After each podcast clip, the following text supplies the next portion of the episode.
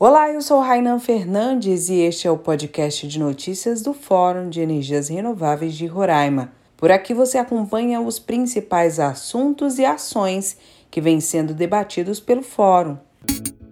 Em outubro desse ano, o Fórum de Energias Renováveis de Roraima iniciou as atividades do Programa de Qualificação dos Conselhos de Consumidores da região Norte. Os conhecimentos envolvem a distribuição de energia elétrica, eficiência energética, pesquisa e desenvolvimento, geração de energia em sistemas isolados, normas, atribuições legais, estudo de caso, modelo viável do Conselho de Consumidores, além de um workshop. E para dar detalhes desta proposta inicial que deve ser concluída nesta semana, eu converso nesta edição com o pesquisador do Instituto Tecnológico da Aeronáutica e do Centro Espacial ITA, integrante do Fórum, Igor Logulo.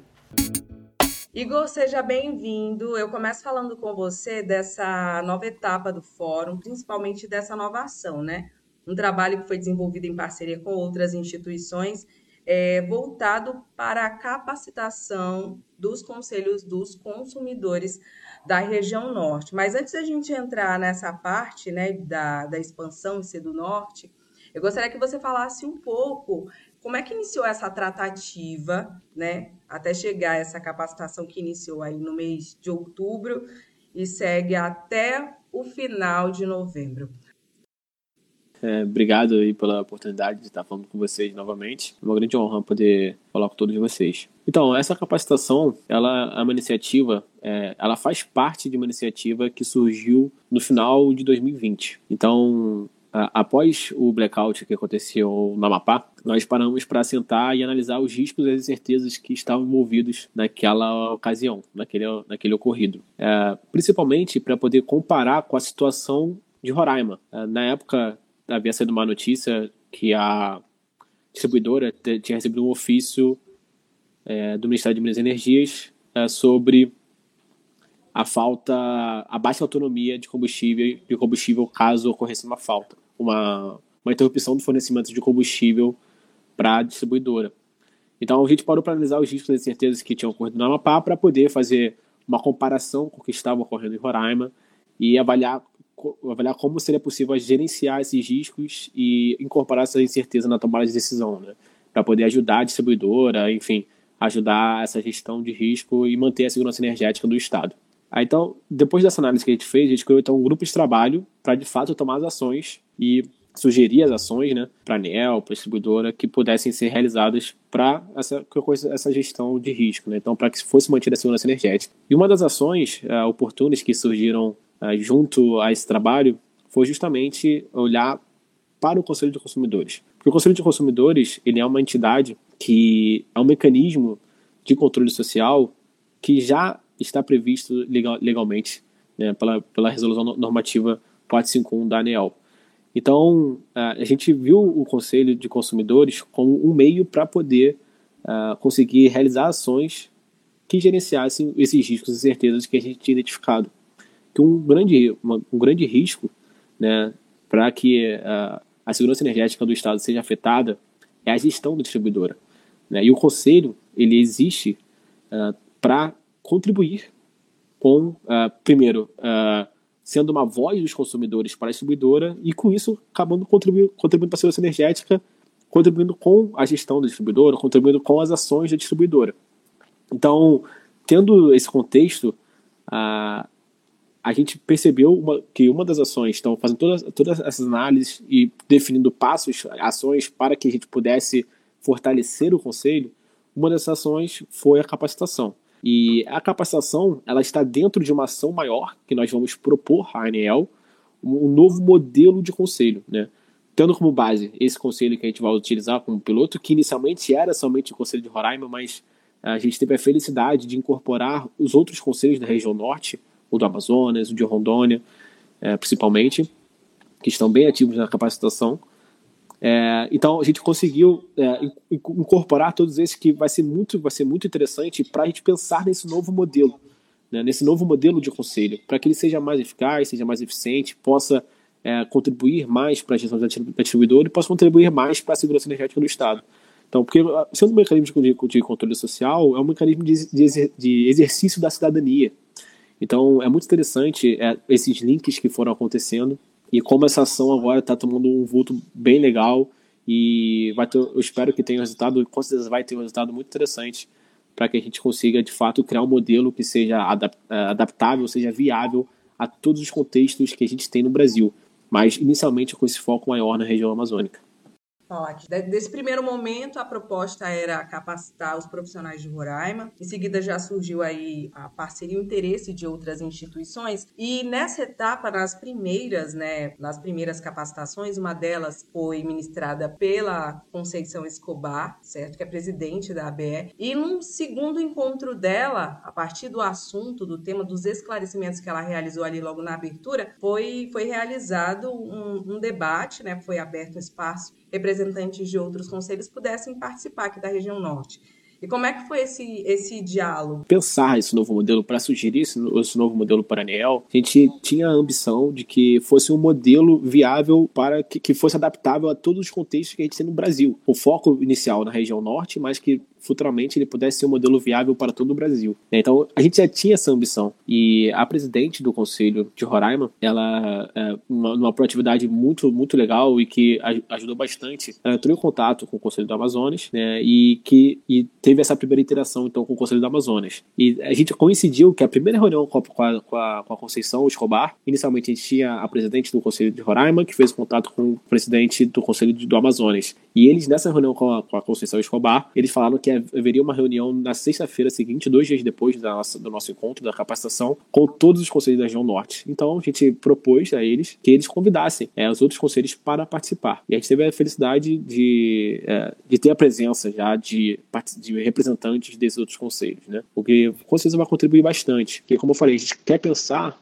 um modelo de conselho que seja viável aos contextos que a gente tem no Brasil. E para isso, quanto mais a gente conseguir incorporar as necessidades, entender as necessidades de mais alto nível é, das diferentes localidades, a gente consegue cada vez mais tornar esse, esse modelo um modelo de fato viável. É importante ter o conhecimento, a base, mas nem o modelo, por exemplo, de cada conselho, não, não existe um modelo padrão, né? A ideia de vocês é que a partir desse conhecimento, cada conselho, né, de cada estado, seja da região norte, é, elabore e trabalhe em cima daquilo, Sim. da necessidade da sua região, do seu estado, é isso, isso, mesmo? A capacitação, inclusive, ela vai ser uma proposta que a gente vai levar, inclusive, que, para que ocorra nos outros conselhos também, né? Mas quando a gente fala de um modelo viável, a gente não fala de um modelo específico, a gente fala de um modelo mais geral, uma estrutura funcional, né? É, né? Tem, tem alguns conceitos, tem métodos, a gente está usando um método científico para isso, então é a gente vai tentar criar uma estrutura funcional mais genérica para que ela consiga se encaixar em todas as, as especificidades que existem nos diferentes, nas diferentes regiões e estados do Brasil. Entende? Então, esse modelo é, ele vai ser um modelo mais genérico. A, a intenção não é trazer um padrão de conselho, como você falou, mas sim uma estrutura funcional é, que possa ser viável, ou seja, que ela possa ser adaptável aos diferentes contextos. Igor, a partir desse conhecimento, desse leque de informações, né, toda essa capacitação, qualificação. A gente vê é, muito, não só aqui em Roraima, como em outros estados, às vezes as pessoas elas não têm conhecimento, principalmente desses conselhos e de que forma eles podem ter acesso ou podem ajudar. A partir desse trabalho que vocês vêm fazendo, isso daí também reflete diretamente nessa prestação de serviço para a comunidade? Sim, com certeza. É, a, a, própria capacitação, a gente vê que traz um engajamento já interessante é, conselheiros, representantes de cada conselho, é, e trazendo mais engajamento, a gente é, traz mais envolvimento, que pode fazer com que aproxime mais, de fato, com as atribuições do conselho, né? E o conselho, ele representa os consumidores. Né? Então, com certeza, o, a gente está ganhando um potencial maior para trazer essa proximidade, para, de fato, o conselho cada vez mais representar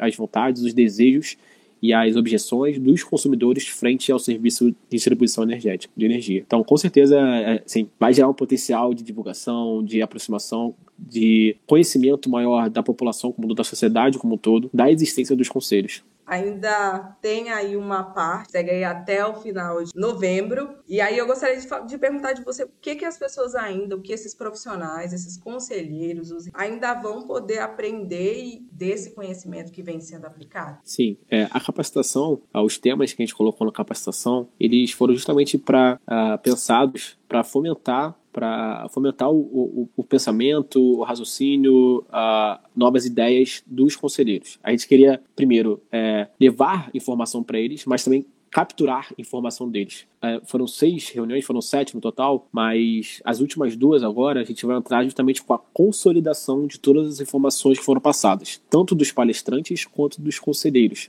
né, dos representantes dos conselhos. Então, juntando todas as informações, que agora a gente vai tentar consolidar isso de fato num projeto de modelo viável que futuramente será apresentado à ANEL. A ideia é apresentar esse trabalho à ANEL, é, já colocando em prática em Roraima, então criando uma estrutura funcional, colocando em prática no Conselho de Roraima e apresentando esse projeto piloto para a ANEL para que aí ocorra uma avaliação, ocorra uma atualização, porque com certeza a, a, primeira a primeira proposta não vai ser a ideal e é, e é natural que ela tenha que sofrer tem que sofrer atualizações porque existem stakeholders que a gente não está considerando agora nesse primeiro modelo. Tem stakeholders que a gente não está ouvindo nesse primeiro modelo. E com certeza ele tem que ser atualizado, tem que ser aprimorado. Mas eu tenho quase certeza absoluta que uh, esse, essa primeira proposta vai ser uma proposta muito interessante, porque a gente está é, coletando muitas informações de, de todos os estados. É, os, os, palestrantes são palestrantes é, extremamente qualificados: o Ricardo Lima, o Donato, a Conceição Escobar, o pessoal do IDEC com a Priscila e com o Lourenço. Então, a, são muito qualificados. Então, muitas, muitas informações desse, dos palestrantes e dos conselheiros, né?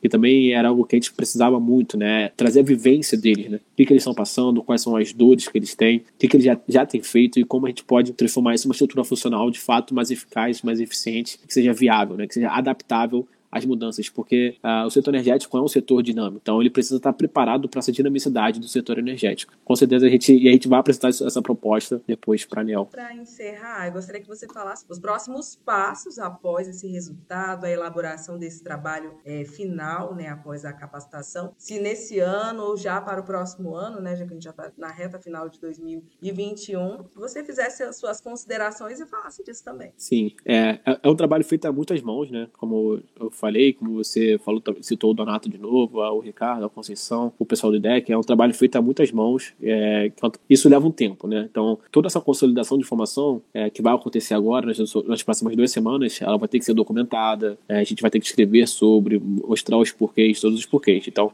ainda vai levar é, de um a dois, dois meses, pelo menos, para consolidar tudo isso num documento, numa apresentação. Provavelmente para esse ano ainda é, não, não esteja totalmente concluído o trabalho, mas com certeza para o é, primeiro trimestre do ano que vem a gente já vai estar tá concluindo esse trabalho. O que eu posso adiantar sobre o trabalho é, é isso, né? Que a gente está buscando, então, uma, de fato, construir uma estrutura funcional que seja adaptável, né? Como eu falei, né? Então, a gente tem muitos contextos no Brasil e o setor energético é um setor extremamente dinâmico. Né? Então, as distribuidoras é, elas, têm, elas prestam serviço por uma quantidade de pessoas, quantidade de locais, com especificidades geográficas, especificidades, características sociais muito distintas. Né? E o conselho ele tem que estar preparado para representar toda, toda essa complexidade. Então é uma primeira é, é um trabalho, etapa. É exatamente, é um trabalho é um trabalho bastante complexo porque é, há muita complexidade no ambiente para a gente poder conseguir absorver essa complexidade, né? Mas a gente é, consolidando agora nas, nas, próximas duas semanas, os próximos passos vai ser basicamente documentar tudo isso que foi realizado. Fazer né? um relatório isso, completo de tudo. Exatamente, fazer é, fazer um, é, é um estudo científico mesmo, na verdade, né? É nem só um relatório. O que a gente está fazendo é um estudo científico de fato, né? Inclusive vai sair um artigo científico desse trabalho, né? Então, é, e aí isso tudo vai ser apresentado depois para a ANEL para que uh, seja submetido a eles também, para poder ser atualizado e, e enfim, dar prosseguimento caso seja, seja da vontade. Mas também a gente vai começar a botar a mão na massa. A ideia é que é, esse, essa estrutura ela seja colocado em prática em Roraima. A gente também tem essa ambição.